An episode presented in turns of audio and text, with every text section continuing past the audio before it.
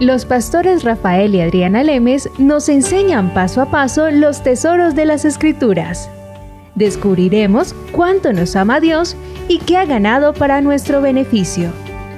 Este programa es patrocinado por nuestros amigos, miembros y socios de Iglesia Palabra Pura y Blaze Ministries International.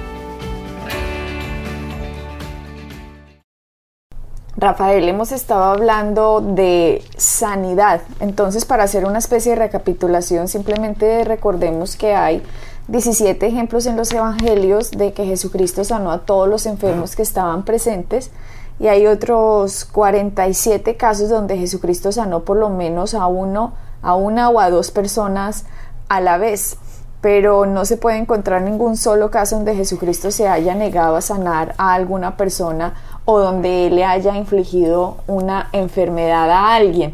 Por eso cualquier doctrina que salga de cualquier púlpito que diga que Dios a veces nos está enfermando es contraria completamente a las escrituras y no tiene ninguna validez y es una mentira, una mentira de verdad es una herejía decir que Dios nos está poniendo enfermedades después de lo que Jesucristo hizo en la cruz. Eh, Jesucristo siempre dijo, yo solo digo lo que oigo a mi Padre decir.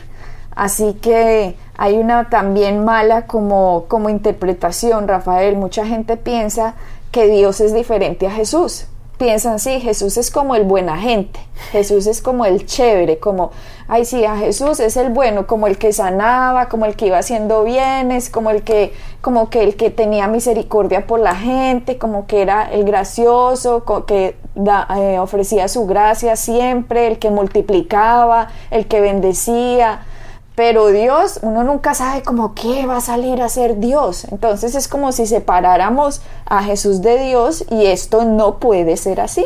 Así es. Y, de hecho el versículo que mencionaste es Juan 12:49 y que habla de ese aspecto de que Jesús no dijo nada que no oía al Padre decir y no hizo nada que no veía al Padre hacer. Por lo tanto, Jesús, que es el Hijo, ¿verdad? Jesucristo y el Padre son uno. Entonces, la manifestación de Dios estaba en Jesús. Entonces, cuando por eso Jesús le dijo a los discípulos, cuando ustedes me ven a mí, están viendo al Padre. O sea que el Padre no pudo ser muy mostrado, digámoslo, antes de que Jesús viniera. Jesucristo vino a mostrar quién realmente era el Padre. Exactamente. Uno del ministerio de, de Jesús fue el mostrarnos quién era el Padre. ¿Verdad? Entonces, la, la, semejanza, si se puede decir así, o la imagen del Padre estaba en Jesús. Entonces, las acciones de Jesús, las palabras de Jesús reflejan el corazón del Padre. Entonces, no podemos decir que Jesús es el bueno, como tú acabas de decir que Jesús era el bueno, pero Dios es el malo. Sí, como que uno no sabe con qué va a salir Dios. Es que esa es mucha la imagen que tiene mucha gente. Jesús es como el chévere, pero Dios uno no sabe cómo qué va a ser. Y resulta, Rafael, que eso es completa ignorancia de no conocer lo que significan las escrituras y lo que Jesucristo hizo y que fue Dios por amor que sucede que Jesucristo, que el Cristo se hace hombre y viene a salvarnos de lo que nos había metido Adán. Exactamente, sí. Y obviamente una de las escrituras, uno de los pasajes que a mí más me gusta porque se ve el corazón de Jesús no solamente orando por él mismo, pero por los discípulos, después por aquellos que iban a, creer en él en un futuro, pero se ve el corazón de él hacia el Padre en asegurarse de que el Padre se va a encargar de toda esa gente, ¿me entiendes? Se ve el corazón de él. Entonces no puede haber una diferencia, como, como él dijo, si, si, un mismo reino está dividido no funciona, se cae, no funciona, ¿verdad? Porque uno está yendo para la derecha y otro para la izquierda. Pero Jesús y el Padre eran uno, siempre trabajaban en unidad, siempre trabajaban en, en armonía uno con el otro. Entonces el decir que Dios, que Jesucristo era bueno y que Dios era malo o que uno nunca sabe qué va a ser Dios, ¿verdad? Eh, sería incorrecto y sería un, un reino que estaría dividido el cual no pudiera sostenerse. Así que como dijo Jesús, el que me ha visto a mí, ha, visto, al Padre. O sea, el buena gente, el bueno, el que prosperaba, el que sanaba, ese es Dios Padre, ese es el corazón de Dios. Dios y Jesús son uno. Entonces, cuando el Espíritu Santo viene después de que Jesucristo eh, asciende al Padre, ahora ese es el corazón es el corazón de la Trinidad, lo que Jesucristo hizo en la cruz. Pero Rafael, he oído en muchos púlpitos que sí, a veces traen a Jesús y lo que él hizo, pero entonces se van al Antiguo Testamento y muestran como a Dios como el bravo, como el, como el histérico, como el malgeniado, que uno no sabe cómo, con qué va a salir. ¿Será que está del humor del Antiguo Testamento o del Nuevo Testamento? Y como que no han entendido que hay algo que divide la historia de la humanidad, que es la cruz. Así que todo lo que tenga que ver con Dios ahora tiene que ser visto después de la cruz, después del sacrificio que Jesucristo hizo. Así que es solamente a través del sacrificio de la cruz de Cristo que sabemos que la única y perfecta y buena y agradable voluntad de Dios, que de hecho es un versículo que dice para que renovemos la mente, para que comprobemos cuál es la buena, agradable y, perfecta, voluntad de Dios. exactamente, está en Romanos 12. Ahí no dice para que miremos la buena, a veces mala, a veces uno nunca sabe y quién sabe qué iba a ser Dios. No, ahí dice comprobemos la buena, agradable y perfecta voluntad de Dios. Así es. Y entonces, ¿cómo la y una de las maneras, de hecho, es que es que la gente tiene que entender esto, Jesús es nuestro ejemplo, ¿verdad? Entonces, si nosotros tenemos que seguir a nuestro ejemplo, que es Jesús, ¿Cómo podemos decir que el Padre es otra persona? Si Jesús era obediente, ¿verdad? La palabra dice que Él fue obediente hasta la muerte. ¿Y obediente a qué? Al Padre. Entonces, si Él no fuese la imagen del Padre, si al verlo a Él no estamos viendo al Padre, entonces tendríamos que decir que Dios vivió, que Jesús vivió una vida que se la pasaba en rebeldía o en rebelión en contra del padre. ¿Por qué? Porque el padre y el hijo no eran de la misma, no, no, no estaban en armonía. Entonces, exactamente. Entonces, esa, esa, mm, esa teoría o esa forma de pensar es completamente errónea, ¿verdad? La palabra y Jesús mismo lo dijo. Cuando ustedes me ven a mí, están viendo al Padre. Entonces, nuestros oyentes tengan confianza en que Dios y Jesús son uno. Así que no piensen ahí, el Jesús es el buena gente y Dios es lo que nunca se sabe. No, son uno son buenos, es bueno, nuestro Dios es bueno, es la Trinidad que nos ama, que parte de la Trinidad se hizo hombre, hizo el sacrificio para sacarnos del problema en que Adán nos metió y para sacarnos del reino de las tinieblas y meternos en el reino de la luz. Y cuando estamos en el reino de la luz, tenemos unos derechos que adquirimos gracias a la compra que hizo Jesucristo con su sangre. Y dentro de esa compra que hizo Jesucristo con su sangre se encuentra la sanidad y este es el tema que hemos venido reiterando hace, hace varias ya semanas y hemos recibido varios emails de personas que están pasando por situaciones que ven por primera vez que es definitivamente la voluntad de Dios. El sanarnos, no lo sabían y hasta ahora están decididas a pelear, digamos, la buena batalla de la fe, la buena batalla de la fe que empieza con la boca, reconociendo lo que Jesucristo hizo, creyéndolo en el corazón y confesándolo en la cara del problema que sea. Exactamente. Ya hemos visto escrituras como en Isaías 53, estamos viendo ah, en, Primera de Pedro, eh, lo hemos visto en Mateo 18, lo hemos visto en, Proverbios capítulo 4 y lo hemos visto consecutivamente tanto en el Nuevo Testamento como en el Antiguo Testamento, como la voluntad de Dios siempre es sanar. Y como tú dijiste desde el principio, hay 17 casos de sanidad, ¿correcto? En los Evangelios de Jesús, pero hay 47 casos en los cuales Jesús sanó a una persona o a más de una persona que vinieron a él. Entonces es claro ver esto, que la voluntad de Jesús consecutivamente se ve en que él siempre iba a sanar a la gente. De hecho, lo vemos en el libro de Hechos, si van al, capítulo, al capítulo 10 del, del, del, libro de Hechos, en el versículo 38 dice, me refiero a Jesús de Nazaret, obviamente el Hijo de Dios, como lo ungió Dios con el Espíritu Santo y con poder, y como anduvo haciendo bien y sanando.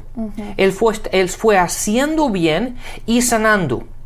Entonces, el sanar es hacer bien. ¿Verdad? Él estaba haciendo bien y sanando a todos los que estaban oprimidos por el diablo porque Dios estaba con él. Date cuenta que aquí una vez más se rompe esta forma de pensar de que Jesús hacía una cosa y que Dios otra, porque la palabra dice que Jesús hacía bien y sanando y Dios estaba con él. Entonces Dios estaba de acuerdo al con lo que Jesús estaba haciendo y Jesús estaba sanando a la gente, aquellos que estaban oprimidos por, por el enemigo. Entonces siempre las enfermedades son opresiones. Uno no puede caminar en abundancia, uno no puede caminar en, en, plenitud cuando uno está enfermo. Entonces la palabra, una vez más, los evangelios están llenos de caso tras caso tras caso hablándonos de la voluntad de Dios o la voluntad ah, de Dios en este caso de sanar, de que tú y yo vivamos una vida plena. Rafael, y también a mí me gustaría que nuestros oyentes que nos están siguiendo y pues que les parece muy interesante los estudios, digamos, profundos de la Biblia, tengan varias versiones de la Biblia. ¿Por qué? porque en la Reina Valera pueden tener unas palabras que no puedan entender que en la nueva versión internacional puedan encontrar más claras y de pronto en la Biblia de las Américas también está en otra forma eh, todavía más clara. Entonces cuando uno tiene todos esos conceptos y los puede reunir a la vez los mismos versículos, se da cuenta de perlas que uno hubiera podido perder si solo se queda leyendo una versión, porque recordémoslo, las tenemos en español, pero el original o pues los escritos originales ya estaban en hebreo o algunos en griego y muchas cosas de las que Jesucristo dijo estaban en arameo.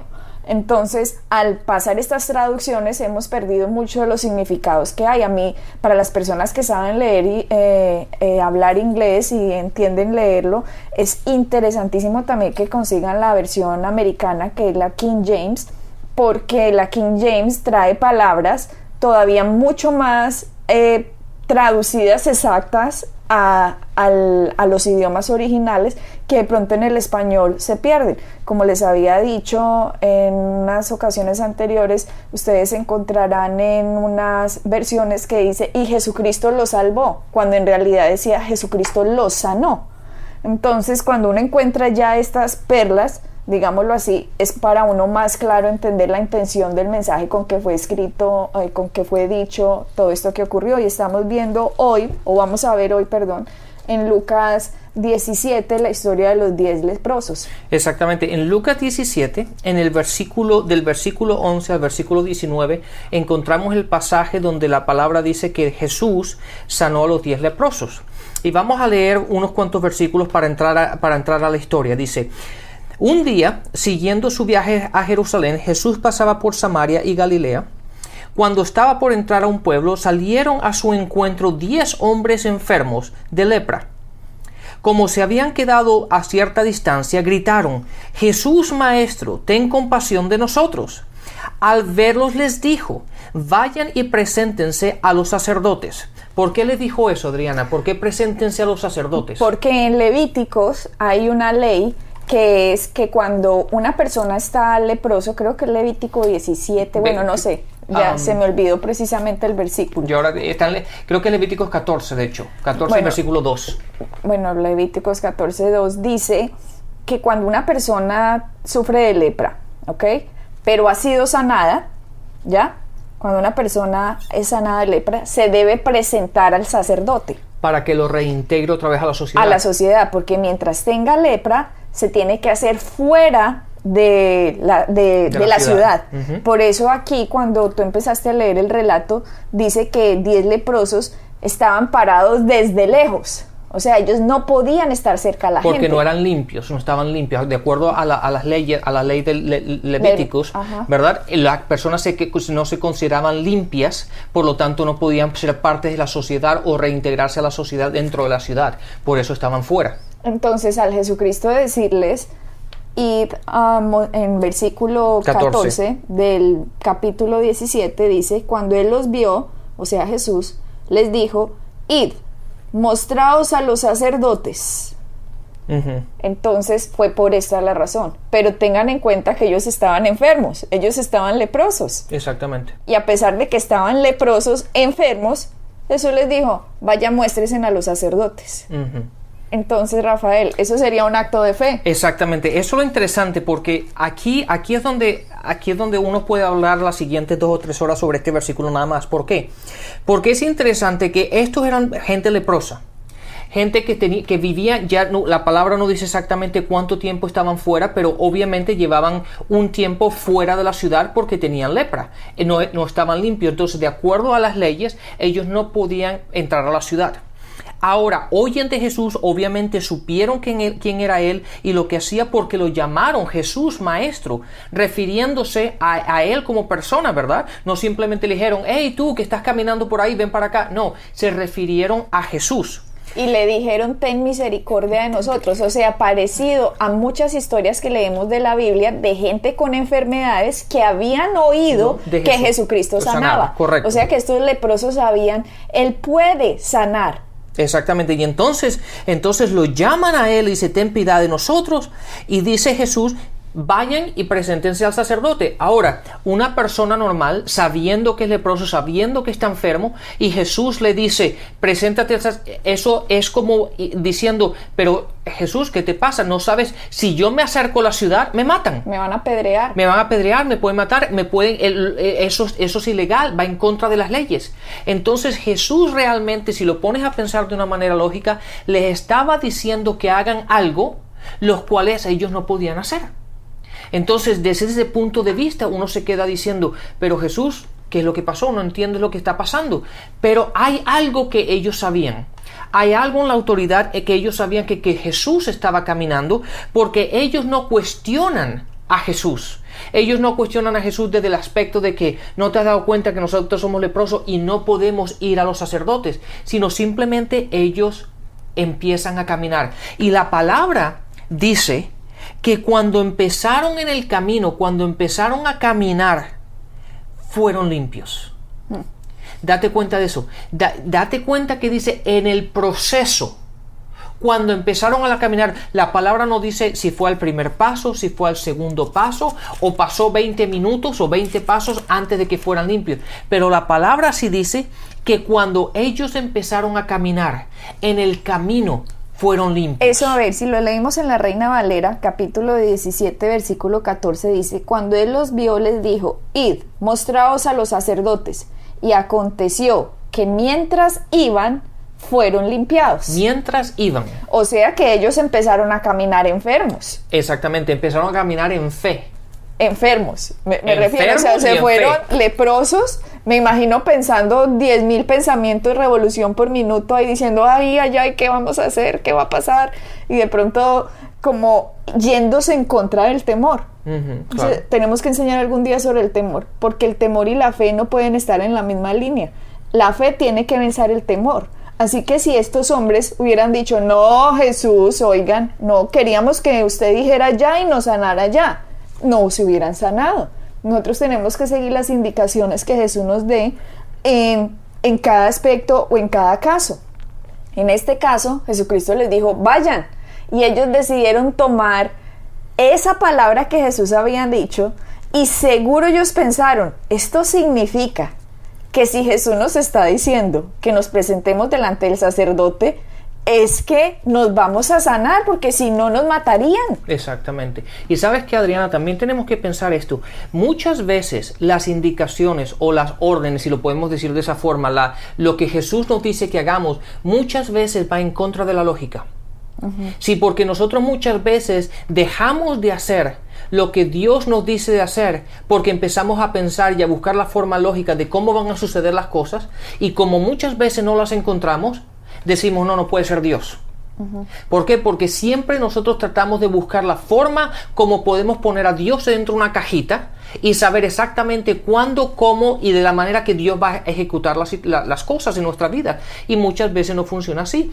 Y este, fue, y este caso lo, lo representa, en que esta gente tuvo que tomar a Jesús por su palabra, independientemente de lo que, lo de, la manera como ellos estaban pensando, de lo que la ley les decía que tenían que hacer, ellos simplemente pusieron todo a un lado y dijeron, esto no es lógico, esto básicamente no es legal porque no nos podemos aceptar, acercar a la ciudad, pero si lo dice el maestro, si lo dice Jesús, tiene que ser. Y empezaron a caminar en contra de lo que realmente tiene sentido hacer. ¿Verdad? Porque como tú lo dijiste, lo más lógico es, Jesús, sáname, yo quiero verme sanado aquí y sentirme sanado. Y cuando esté sanado nos, nos vamos, vamos a, los sacerdotes. Pero eso no fue, Jesús le dijo, vayan implicando que tienen que tomar unas, un, caminar de fe. Por eso la palabra en Hebreos 11, en el capítulo, en el versículo 6 dice que es imposible agradar a Dios sin fe. Por eso todas nuestras acciones, de una manera u otra, date cuenta que en todos los pasajes, en todas las historias de Jesús, que habla de sanidad siempre requiere la fe de la persona para que todo funcione. ¿Verdad? Entonces, esta gente necesitaba caminar en fe de la misma manera como todos los otros. ¿Y cómo fue su caminar de fe? El hacer lo que Jesús dijo, el ir y empezar a caminar, aunque estaban leprosos, aunque estaban enfermos. Y me encanta que esta historia esté en la Biblia, Rafael, porque es una de las historias en cual la sanidad no fue inmediata. ¿Ok? Escúchenme otra vez, la sanidad no fue inmediata. Y muchos cristianos hoy en día se están perdiendo la bendición simplemente porque cuando oraron, digamos, recibiendo lo que Jesucristo hizo, se miran el cuerpo, se siguen viendo enfermos y dicen, ah, no funcionó es como si estos leprosos, cuando Jesucristo les hubiera dicho, vayan, hubieran dado dos pasos, se miran el cuerpo y dicen, no, no funcionó. Y si se hubieran quedado ahí parados, simplemente la sanidad no se hubiera efectuado. Exactamente. Así que hoy este es un ejemplo que nos sirve muchísimo a todos para saber que en el camino vamos a ser sanados. Así que la sanidad no tiene que ser inmediata la manifestación. Lo que sí va a ser inmediato es que la sanidad comience en el momento en que usted toma la decisión de fe de recibir lo que la gracia le dijo que tenía que hacer. Así que si usted tiene alguna manifestación de una enfermedad en este momento, lo que usted tiene que empezar a atacar es con la boca, confesando lo que Jesucristo hizo y echando fuera esa enfermedad y en el camino usted va a ver la manifestación total de su sanidad, así como estos leprosos, como dice la palabra, que mientras iban, así que usted, asimismo, mientras pase el tiempo, usted va a ver la manifestación total también de la sanidad, si es que en esos pasos de fe usted no se para en la mitad a decir, no, no funcionó, me rindo y se quedó en la mitad de algo que hubiera podido ser la manifestación total de lo que hizo la gracia que es la sanidad. Exactamente, y de hecho hay otros pasajes en la Biblia que la palabra dice, y de en esa hora se empezó a recuperar o de en esa hora se empezó a sentir mejor. Ah, sí, esa era la hija de un, ah, la hija, bueno, no recuerdo quién, un hombre que fue a pedirle a Jesús por la sanidad de la hija y que cuando ya se devolvió a la casa le preguntaron, le dijeron, ya tu hija está sana y que le preguntaron, ¿y él a qué hora se, y ella qué hora se empezó a mejorar? Y le dijeron a tal y tal hora y dijo, uy, y reconoció, esa fue la hora en que Jesucristo me dijo, ve tu hija sanado.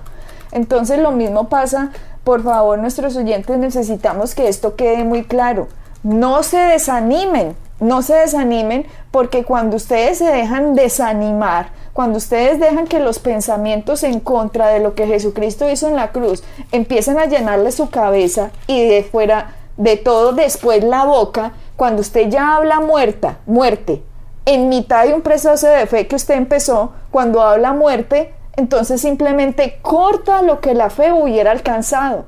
Exactamente, Adriana, te quiero decir, el, para que la gente tome nota, el versículo que mencionamos anteriormente que dice, y se empezó a sanar, si van a Juan en el capítulo a 4, en el versículo 52 dice, cuando les preguntó a qué hora había comenzado su hijo a sentirse mejor. ¿Verdad? Entonces, no todas las sanidades fueron inmediatas. Hay unas que fueron inmediatas, otras, obviamente, otras fueron milagros, pero muchas veces la sanidad, de hecho, la sanidad en sí, en la esencia de la palabra sanidad, requiere un proceso. ¿Verdad? Entonces, la sanidad es un proceso. Y eso es lo que la gente, muchas veces la sociedad, y ahora con la cuestión, la, con los milagros y todo esto, la gente le ha desvalorizado el Proceso. El proceso. Y entonces si no es inmediato, entonces no funciona. Y eso no es así. Cuando, el, cuando uno ora, el poder de Dios entra a nosotros y eso tiene que trabajar. ¿Verdad? Y necesita un tiempo. Es lo mismo que lo que pasa cuando Jesús le habló a la higuera. La higuera no murió instantáneamente, pero la palabra dice que, el, que, empezó a morir de donde? En la raíz. Y no fue hasta el día siguiente que se vio en la parte de fuera, ¿verdad? Sobre la tierra, en lo que es la higuera en sí, dando a entender que primero afecta lo que no se ve y después de un tiempo afecta lo que sí se ve, lo que es el mundo espiritual y el mundo natural. Por eso la gente no tiene que, sentirse mal o perder ánimo simplemente porque no fue inmediato, no, es un proceso. Uno empieza a sanarse. De hecho, si lo vemos desde el punto de vista natural, cuando si tú tienes un dolor de cabeza y te tomas una aspirina, en el momento que te tomas la aspirina, tú no dices, ay, ya se me quitó. No, generalmente uno tarda media hora, 45 minutos, una hora, lo que sea, y poco a poco se va yendo. Exactamente funciona la parte espiritual. Cuando uno ora, muchas veces es un proceso que hay. Por eso la palabra sanidad implica un proceso uno ha sido mal guiado, digámoslo así, por muchas enseñanzas que hablan del milagro inmediato. Pero tengan en cuenta que un milagro inmediato sería una manifestación de uno de los dones del Espíritu Santo. Y eso no siempre sucede. Y entonces lo que la gente ha estado buscando, porque le han faltado enseñanza, no se han parado en los púlpitos a enseñar acerca de cómo funciona la sanidad, entonces la gente está buscando, es que el milagro pasa, entonces empiezan a seguir a otra gente que dicen que, ay, es que cuando esa persona hace milagros y que no sé qué, no, les digo una cosa, nadie en la tierra hace milagros, el único que hace milagros se llama Espíritu Santo y Él opera dentro de las personas llenas del Espíritu Santo como Él quiere. Pero lo que sí podemos hacer todos los nacidos de nuevo, ¿ok? Bautizados en el Espíritu Santo es imponer las manos sobre los enfermos y ellos serán sanados. Implica que hay un proceso. Puede ser un proceso de días, puede ser un proceso de semanas, puede ser un proceso de meses. Pero eso no significa que usted tiene que perder la esperanza simplemente porque no fue inmediato. Si fue inmediato algo porque una manifestación de un don de milagros o el don de sanidad, perfecto. Pero si no, descanse en que la sanidad es suya porque Cristo la ganó por usted. Exactamente, Adriana. Y si tú te acuerdas cuando hablamos de, la alergia que yo estaba teniendo por el gato, yo tardé cuánto, tardé un mes, dos meses, unos, cuantos, unos cuantos días así, tardé, pero del momento que oramos, no fue al día siguiente, sino tardé unos cuantos días, en verdad, en que esa oración haga efecto en mí y, llega, y la alergia no me, hiciera, no, me, no me afectara más. Pero fue un proceso también, ¿verdad? Fue un proceso que pasó. Entonces la gente no pierda ánimo por eso, porque la sanidad es un proceso. También puede ser milagro, pero descanse en que Jesucristo la ganó y no lo deje salir de su boca en la confesión que usted hace. Jesús ganó la sanidad para nosotros porque por sus llagas fuimos, sanados. Bendiciones y hasta la próxima. Bendiciones. Pueden bajar nuestras enseñanzas en www.iglesiapalabracura.com y visitarnos en nuestra sede en la calle 21326.